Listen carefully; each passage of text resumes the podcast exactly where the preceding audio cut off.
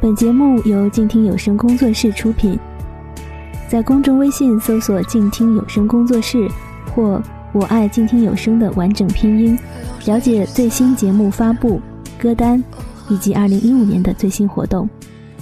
安静聆听，让心宁静，静听有声，聆听内心的声音。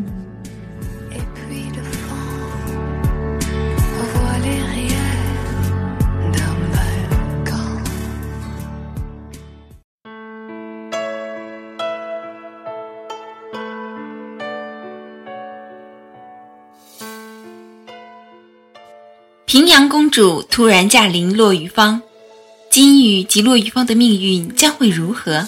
霍去病又会以怎样的方式为金玉解围呢？欢迎您继续收听《大漠谣》本集的内容。纵是情深，奈何缘浅，但不悔相思。《大漠谣》作者桐华。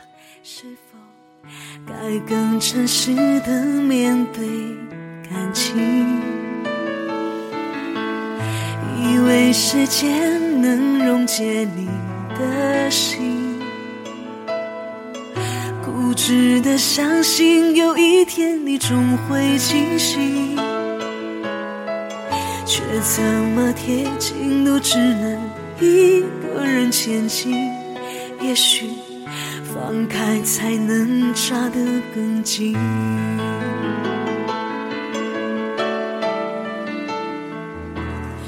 想我是真的大漠谣第六章：沉醉。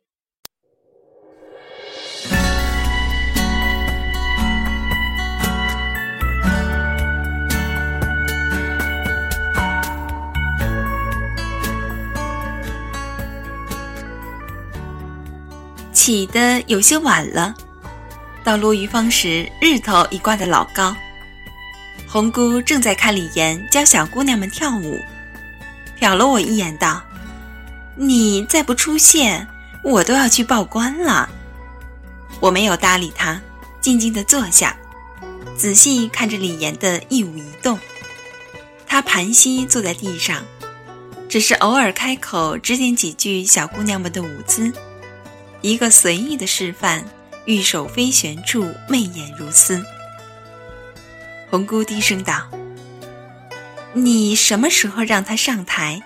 根本不需要任何噱头，那些反倒拖累了他，就他一人足矣。如果再配上李师傅的琴音，那真是……”我打断他的话道：“你从小习练歌舞，也曾是长安城的大家，不觉得李岩的动作细微处别有一种异样的风情吗？”红姑点头道：“不错，我还看过他的几个零碎舞步，他似乎将西域一带的舞姿融合进了自己的舞蹈中，温柔含蓄处又带着隐隐的热烈奔放。特别是他的眼神，我曾看过西域舞娘跳舞，眼睛热情挑逗，勾人魂魄，于我们而言却太轻浮了。”真正的舞技不屑为之，但李岩做到了媚而不浮，眼神星星点点，欲藏还露，让人心驰神往处，他却仍旧高洁不染。小姑娘们向李岩行完谢礼后，陆续散去，从我们身边经过时，都是蹑着步子，安静地行了个礼。李岩向我欠了下身子，坐在了我们对面。可请到许可金牌。我一笑，未回答他的话，侧头对红姑道：“要你做一件正经事情，你收集一下十方以前放弃的以及最近放弃的歌舞坊的情况，越详细越好。嗯，还有其他你看着不顺眼、有积怨的，都一并收集了拿来。”红姑笑道：“真是不让我失望。”我已经琢磨好几天了，这就吩咐人去。只是钱从何处来？我道：加上陆玉芳，我只打算买四家。我们手头已经有买两家的钱了，其余的我自有办法。红姑满面疑惑，却没有再多问，只急匆匆的离去。李岩笑看着我，点了点头，道：“不急不躁，稳扎稳打。你说我是你的知音，我倒是有些愧不敢当。只要你愿意，这长安城的歌舞坊迟早是你的天下。”我笑盈盈地说：“该汗颜的是我。”长安城的歌舞坊，只怕还看不在你的眼中。李岩道：“初次听闻你的歌舞时，揣摩着你是一个有心攀龙附凤的人，心思机敏，善于利用形势。现在才知道，你是真在做生意，其他不过都是你做生意的借力而已。入了这行的女子，不管内心是否真喜欢歌舞。”最终目的都是希望摆脱自己的身份，你倒是做得怡然自得。你究竟想要什么？我道：没有你想的那么复杂。我是来去无牵挂的人，也没有什么权力富贵心，除非权力富贵能让我快乐，否则金山银山也许都抵不过大漠中的一轮圆月。我行事时心思千奇百怪，手段无所不用，但所要很简单。我只想要自己的心快乐，让自己关心的人也快乐。如果长安城不好玩，也许哪天我疲倦时就又跑回西域了。李岩凝视着我道：“你似乎是一个没有束缚的人，像天上的鹰。”你应该飞翔的地方是西域，长安城也许并不适合你。我笑看着问他：“你去过西域吗？似乎很喜欢的样子。”李岩嫣然笑道：“我倒是想去，可是没有。只是从小听爹爹讲过很多关于西域的故事。”红姑满脸又是喜色又是焦虑的飞奔进来。我嘲笑道：“最注重仪容的人，今日怎么如此不顾形象？被女训过的婢女该偷笑了。”红姑道：“现在没工夫和你计较。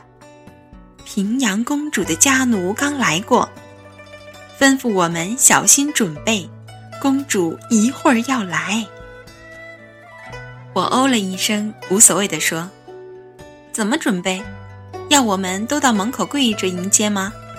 口中三呼“千岁千岁千千岁”。红姑拽着我站起：“你快点起来！我已经命婢女准备了衣服首饰，赶紧装扮起来。”我被红姑强行拖着向外急速行去，只是扭着头对李岩道：“你回去请李师傅也准备一下。”李岩眼睛一亮。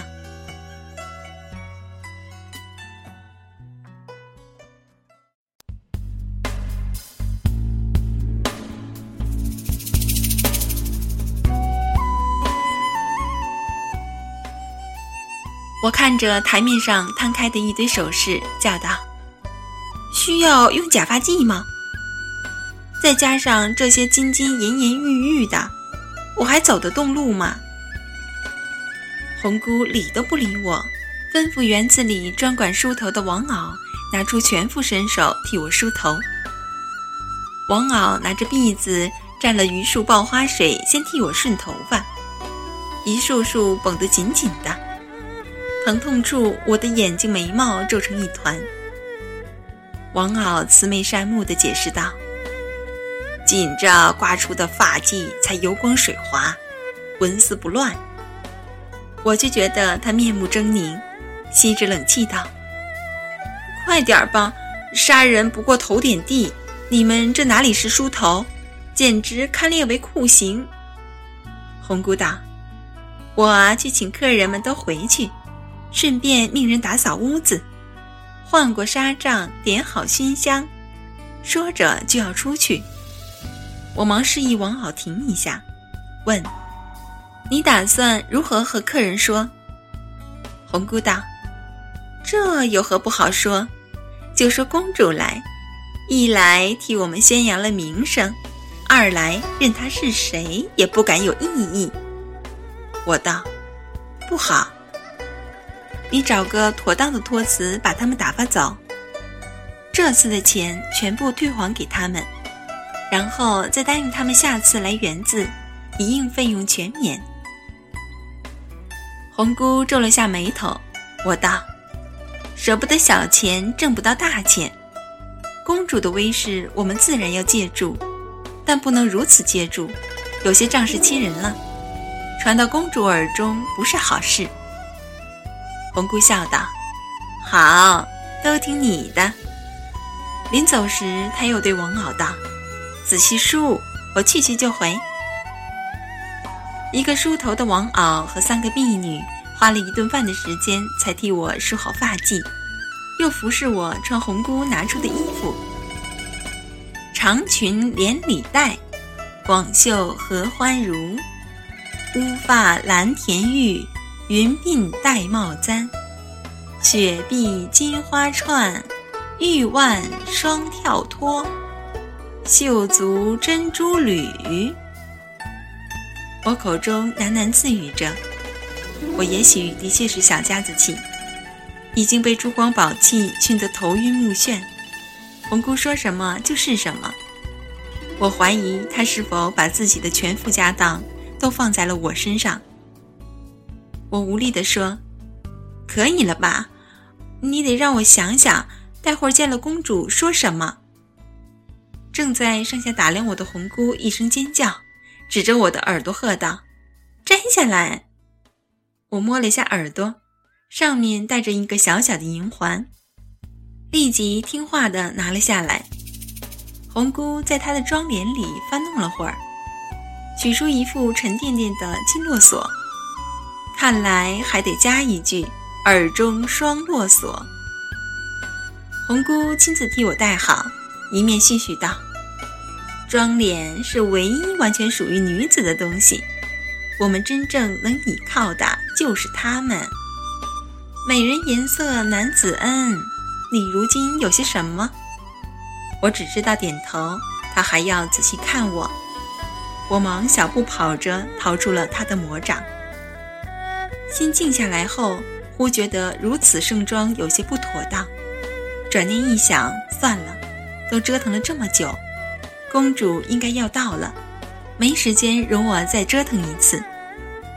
园内闲杂人等都已经回避，我立在门口，安静地等着这个一手促成魏氏家族崛起、让陈皇后被废的女子。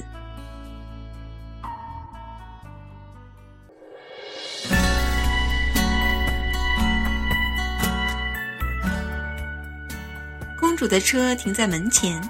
立即有两个十七八岁的侍女下车，我躬身行礼。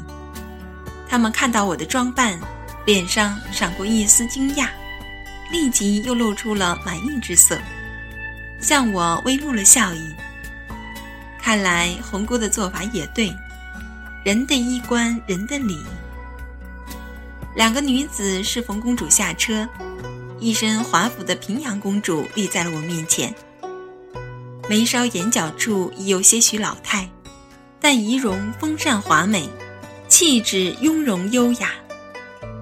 她柔声道：“起来吧，今日本宫是专来看歌舞的。”我磕了个头，起身领路，恭敬的道：“专门替了进士，歌舞伎都在恭候公主。”方如秋香见到公主，很是拘谨。公主赐他们坐时。他们犹豫着看向我，我微点了下头，他们才跪坐下。李延年却是不卑不亢，恭敬行礼，坦然坐下。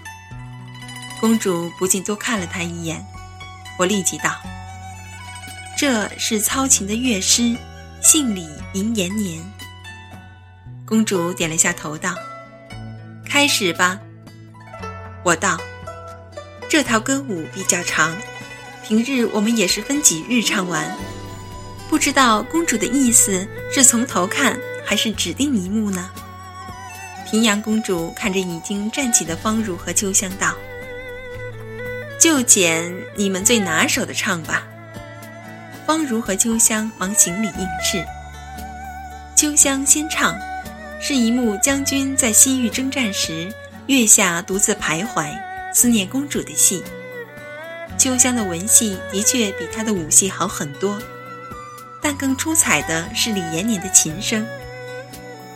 这是我第一次命李延年为歌献曲，而且特地用了独奏，因为以他的琴艺，整个罗玉芳没人可以与之合奏。弦弦思念声声情，沙场悲壮处缠绵儿女情。彼此矛盾又彼此交映，秋香在琴声的引领下，唱得远远超出她平日的水平。方如和秋香合唱一幕送别的戏，方如这幕戏本就唱得入木三分，再加上李延年的琴声，立在公主下手的两个女子眼眶都有些发红，公主的神色也微微有些发怔。方如和秋香还未唱完，门就被人拉开，公主的仆役道：“霍少爷求见公主。”话音未落。霍去病已经大大咧咧地走了进来。公主笑道：“你还是这急脾气，被你舅舅看见又该说你了。”霍去病随意行了个礼，笑着坐到公主下手。他说他的，我做我的，实在烦不过，躲着点儿也就行了。公主道：“躲着点儿。”你多久没有来拜见你舅舅了？我怎么记得就过年时你来拜了个年，日常都专拣你舅舅不在时来。这都快半年了，好歹是一家人。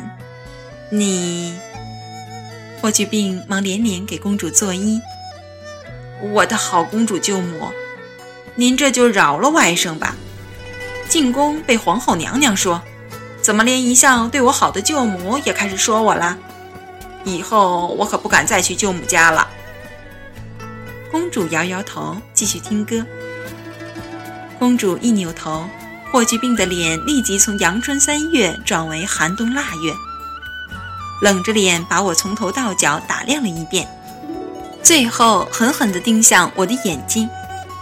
我装作没看见，侧头看向方如他们。他的目光却一直没有移开，好不容易挨到方如唱完，方如、秋香、李延年三人都跪在下面等候公主发话，他的目光才移开。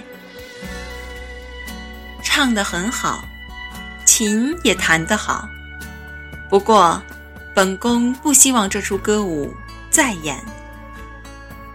方如、秋香闻言，脸上血色立即褪去。公主看向我，我忙起身跪到公主面前磕头，民女谨遵公主口谕。公主笑着点了下头，挥手让方如他们退下。她细细看着我，点头赞道：“好一个花容月貌，偏偏还有一副比干心肠，也算有勇有谋。”霍去病起身走了几步。挨着我并排跪在公主面前，打断了公主的话：“呃，去病要给公主请罪了。”说着请罪，脸上神色却仍是毫不在乎。公主惊讶地笑道：“你也会有错处？你们去看看，今日的日头是否要从东边落了？”两名侍女行礼应是，低头退出了屋子。啊，此话说来话长，还要从去病和这位金姑娘初次相识讲起。霍去病一面说话，一面在袍袖下探手来握我的手。汉朝服饰讲究宽袍大袖，我们垂手跪下时，两人的衣袖重重叠叠在一起，正好方便了他行事。我惊觉时，他已经碰到我的手指，我立即去中指为刺。去点压他的曲池穴，他笑对着公主说话，手下反应却是很迅速，避开我中指的一瞬，掌压住我的掌心，然后立即合拢，将我的手收到了他掌中。他还挺得意，笑着侧头瞟了我一眼，手轻捏了下我的手。我抬头看向公主，公主正听到紧张处，盯着霍去病，眼睛一眨不眨，似乎她也正在被杀到长途追击，生死一线。我撤了力气，手放软，尽力说向他掌中。他说话的声音微微停顿了一下，侧头微带纳闷地看了我一眼。我低垂着头跪着，一动不动，慢慢但用力地把我的指甲掐向他的手心。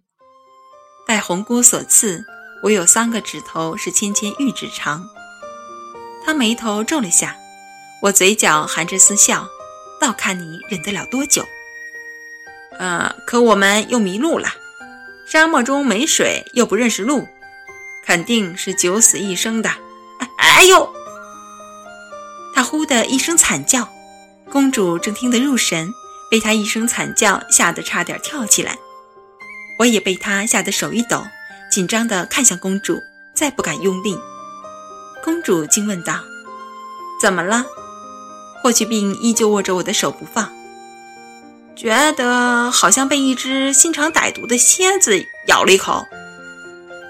公主一惊就要起身，我忙回道：“这屋子里点着熏香，公主来前又特意仔细打扫过，任何虫蚁都绝不会有。”公主仍旧是满面惊色，想起身的样子。我无奈下求饶地看了霍去病一眼，轻轻捏了下他的手。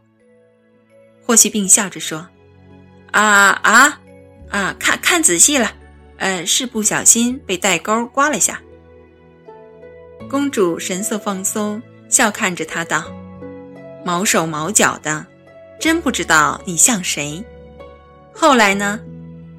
霍去病继续讲着，我一肚子火，欲再下手，可指甲刚用力，他立即叫道：“毒蛇！”我一下赶忙缩回，公主疑惑地问：“什么？”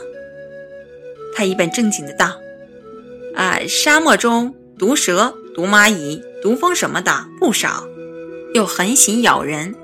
不过只要你一叫，它们就不敢咬了。”公主一脸茫然，莫名其妙的点点头。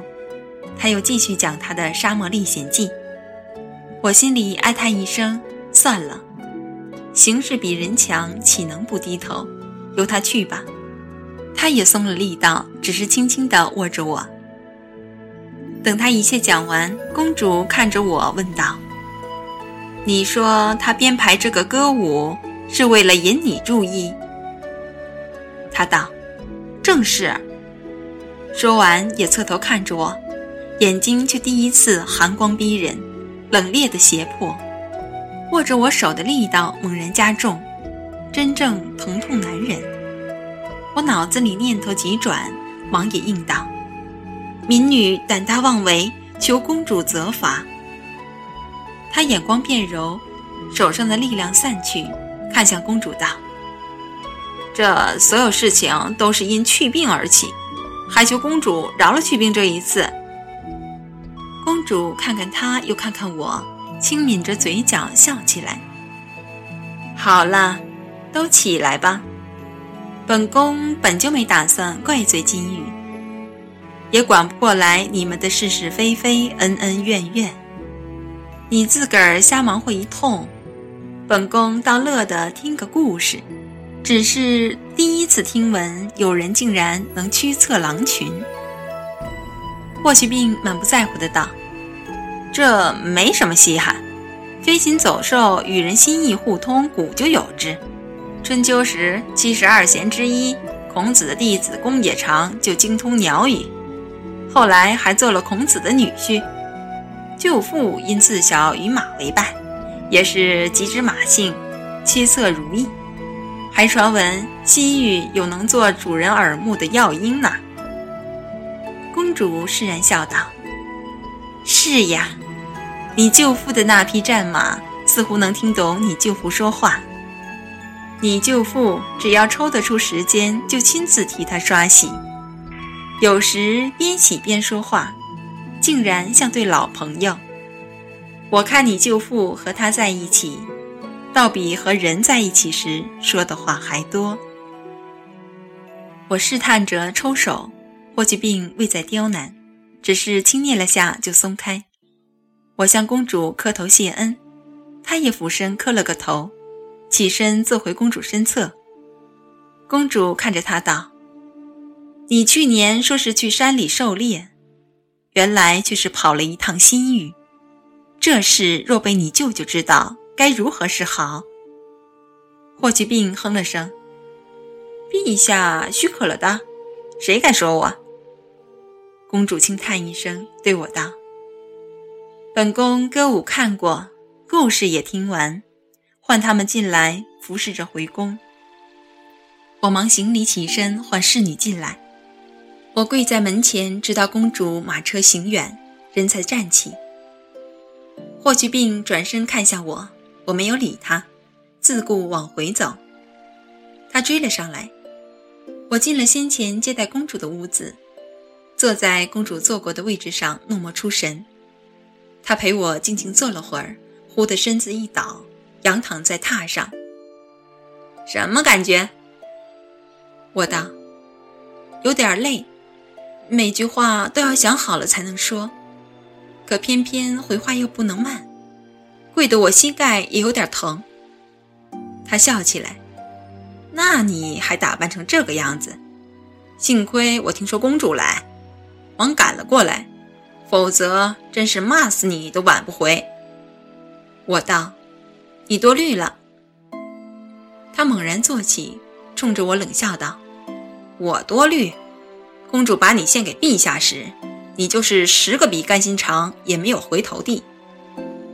我笑道：“如果有更好的呢？”他一愣，说：“谁？这园子里还有未露面的姑娘？你究竟想干什么？”我看着他道：“今日不管怎么说，都多谢你一番好意。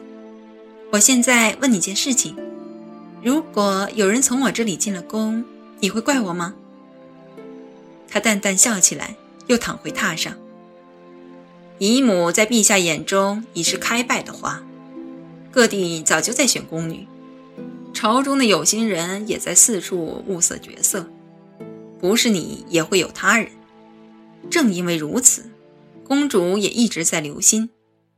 陛下驾临公主府时，公主都招年轻貌美的女子进献歌舞、陪酒侍奉。也有被陛下带回宫中的，奈何总是差那么一点儿，两三次侍寝后就丢在脑后了。生女无怨，生男无喜，独不见卫子夫霸天下。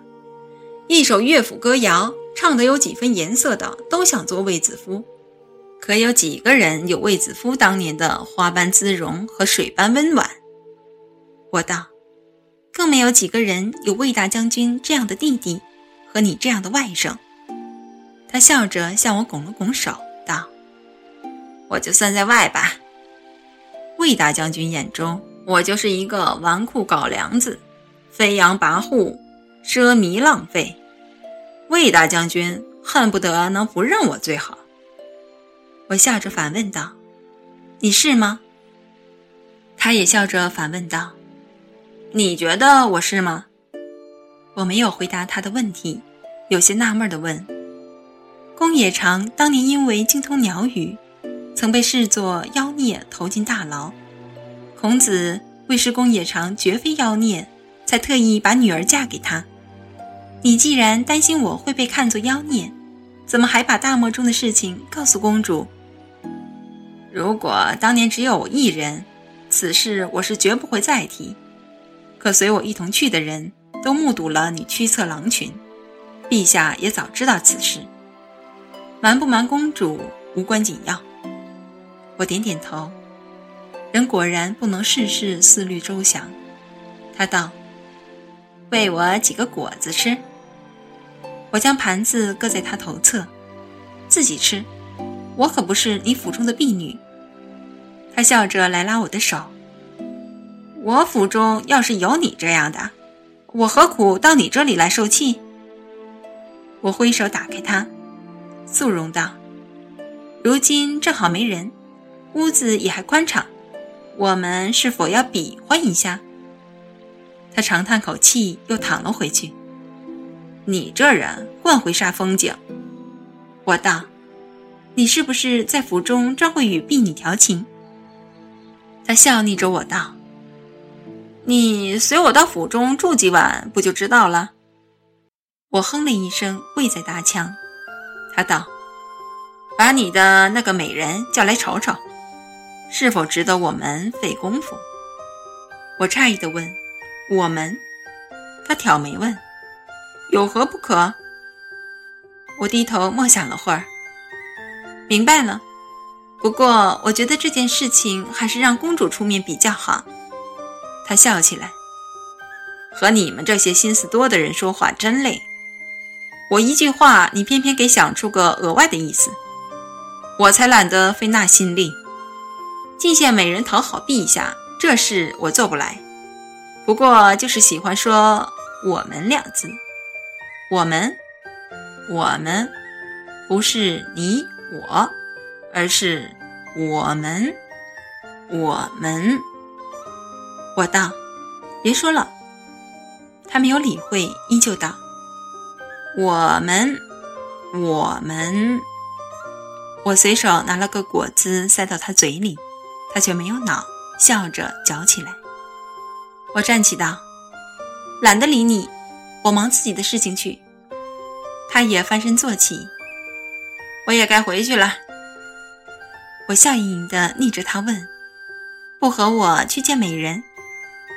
他似笑非笑地问：“你当真我是好色之徒？”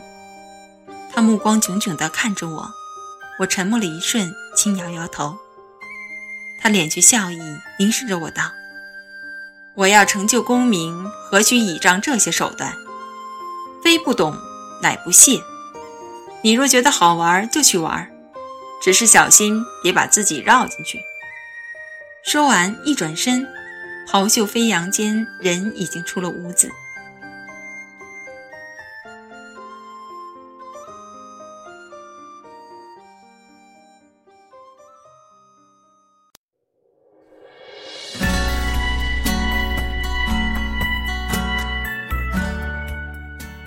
红姑、方如、秋香等都在我屋中坐着，个个垮着脸，面目沮丧。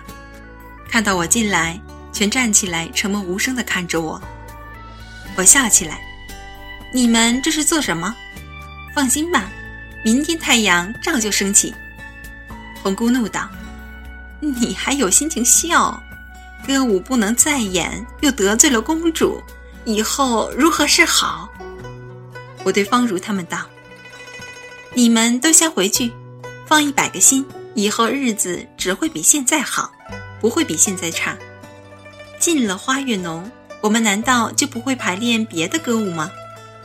何况如今芳如秋香，可是公主御口亲赞过，唱得好。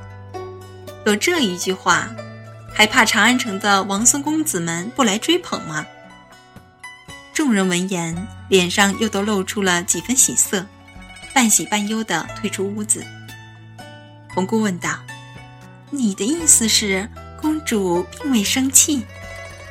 我歪到榻上：“生什么气？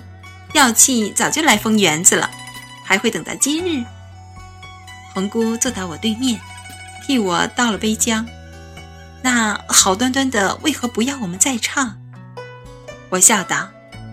花月浓毕竟讲的是当朝公主和大将军的私事，公主目的已达到，自然也该是维护自己威严的时候了。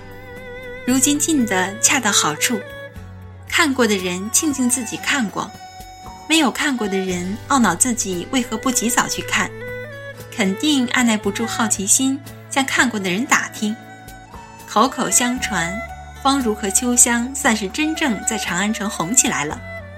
红姑一面听一面琢磨，点头道：“即使没有花月浓，人们依旧会来看方如和秋香。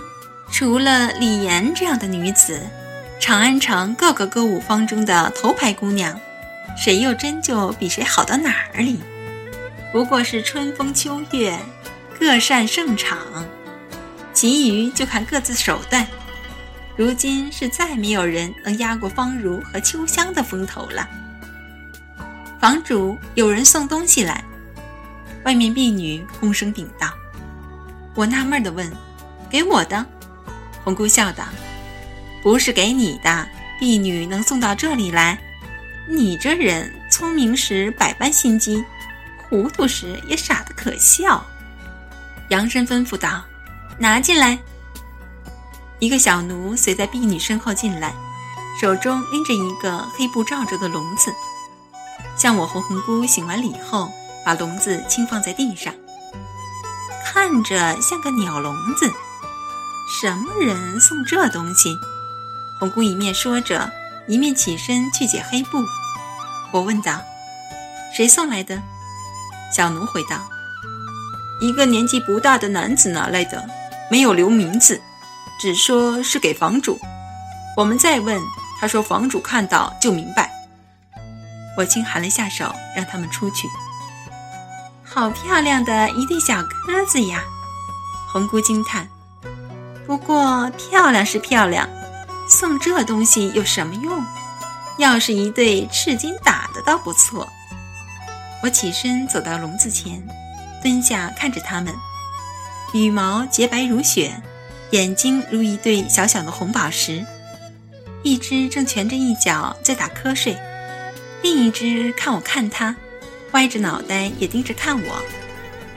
我心里透出几丝喜悦，嚷着命婢女拿谷子进来。红姑问：“谁送的？”她等了半晌，见我抿着唇，只是笑，摇摇头：“你就傻乐吧，回头赶紧想想以后唱什么。”话说完，人出门而去。我把笼子放到岸上，拿着谷粒喂它们。那只打瞌睡的鸽子一见有吃的，也不睡觉了，呼令着从另一只嘴边抢走了谷粒。另一只却不生气，只是看着它吃。我忙又在手指上放了些谷粒。你这家伙这么淘气，就叫小桃。你这么谦让。就叫小谦吧，我叫小玉，他俩咕咕地叫着，也不知道听懂我的话没有。可惜我只懂狼笑，却不懂歌咕。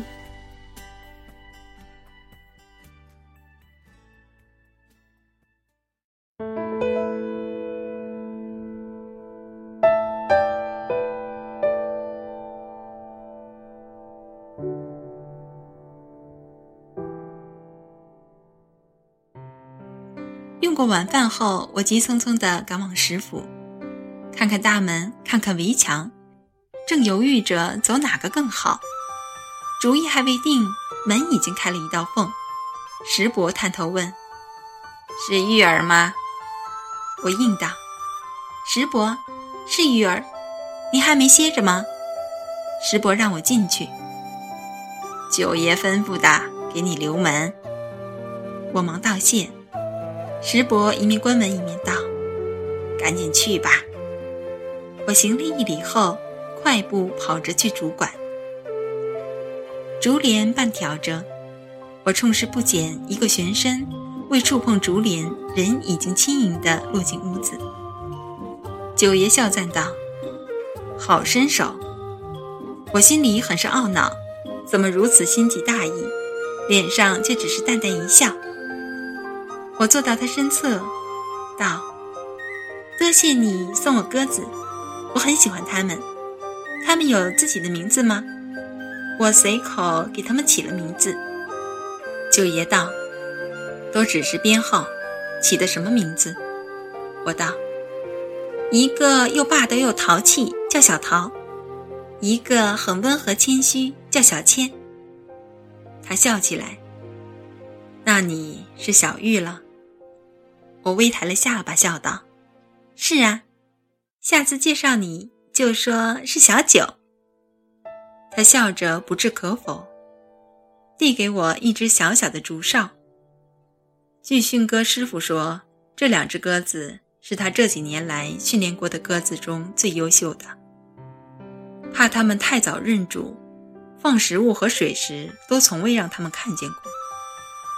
头一个月只能你喂他们食物和水，等他们认下你后，就可以完全不用笼子了。我仔细看着手中的竹哨，做得很精细，外面雕刻了一对比翼飞翔的鸽子，底端有一个小小的孔，可以系绳子，方便携带。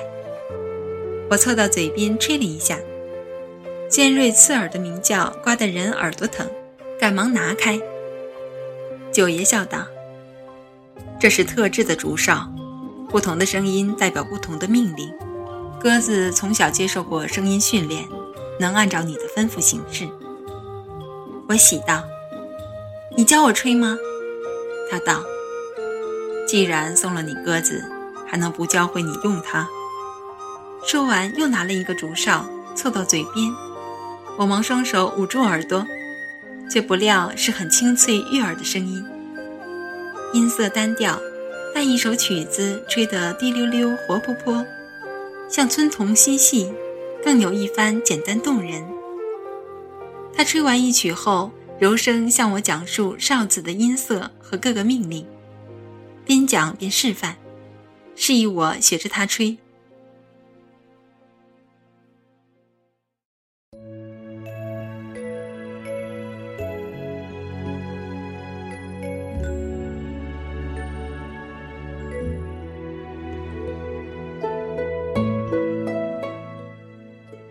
窗外暖风轻送，竹影婆娑。窗内一娇一雪，一笑一嗔。不知名的花香弥漫在屋中，欲说还休的喜悦萦绕在两人眉梢唇边。心绪摇摇颤颤，酥酥麻麻，一圈圈荡开，又一圈圈幽回，如丝如缕，缠绵不绝。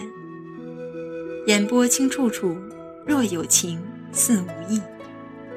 沉醉，沉醉，只因醉极的喜悦，所以心不管不顾的沉下去。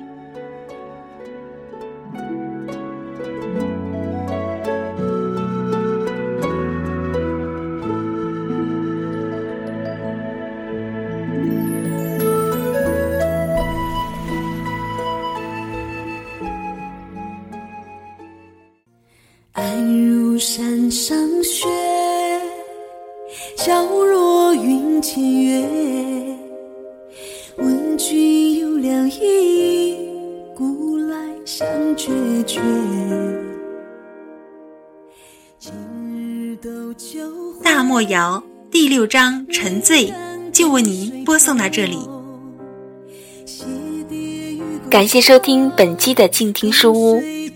本期书稿来自湖南文艺出版社《大漠谣》，作者童华。